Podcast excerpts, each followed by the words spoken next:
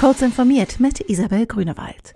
Zusammen mit Kommunen will die Bundesregierung mehr Verständnis bei Bürgern für den Bau neuer Mobilfunkmasten erreichen und 5G-Skeptiker überzeugen.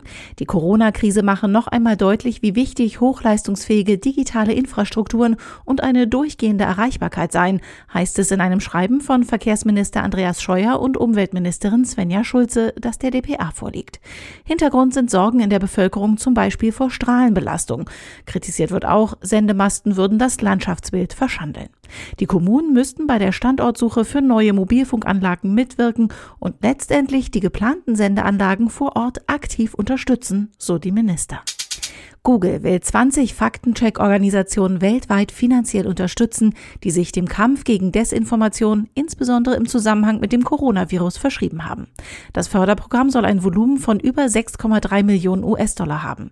Ziel des Förderprogramms sei es, vorhandene Expertise breiter zu nutzen, Erfahrungen zu teilen und so insgesamt die Verbreitung falscher Informationen zu verringern. In Deutschland werde das Rechenzentrum korrektiv unterstützt, um ein Programm weiter auszubauen, mit dem es Bürgerinnen und Bürger im Kampf gegen gegen Desinformation einbeziehen will. Um das neue Coronavirus zu stoppen, wird ein Impfstoff gebraucht, und zwar möglichst bald. Mehrere Kandidaten dafür werden bereits entwickelt. Der erste, der jetzt bei Menschen getestet wird, stammt von Moderna Therapeutics aus Seattle, berichtet Technology Review.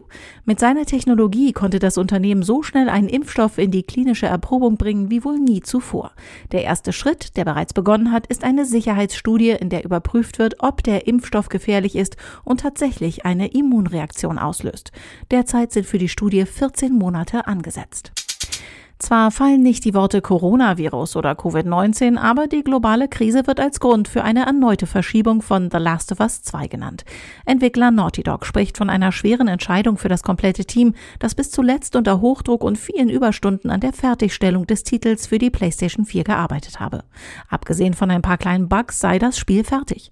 Wann genau The Last of Us 2 nun erscheinen soll, bleibt ungewiss.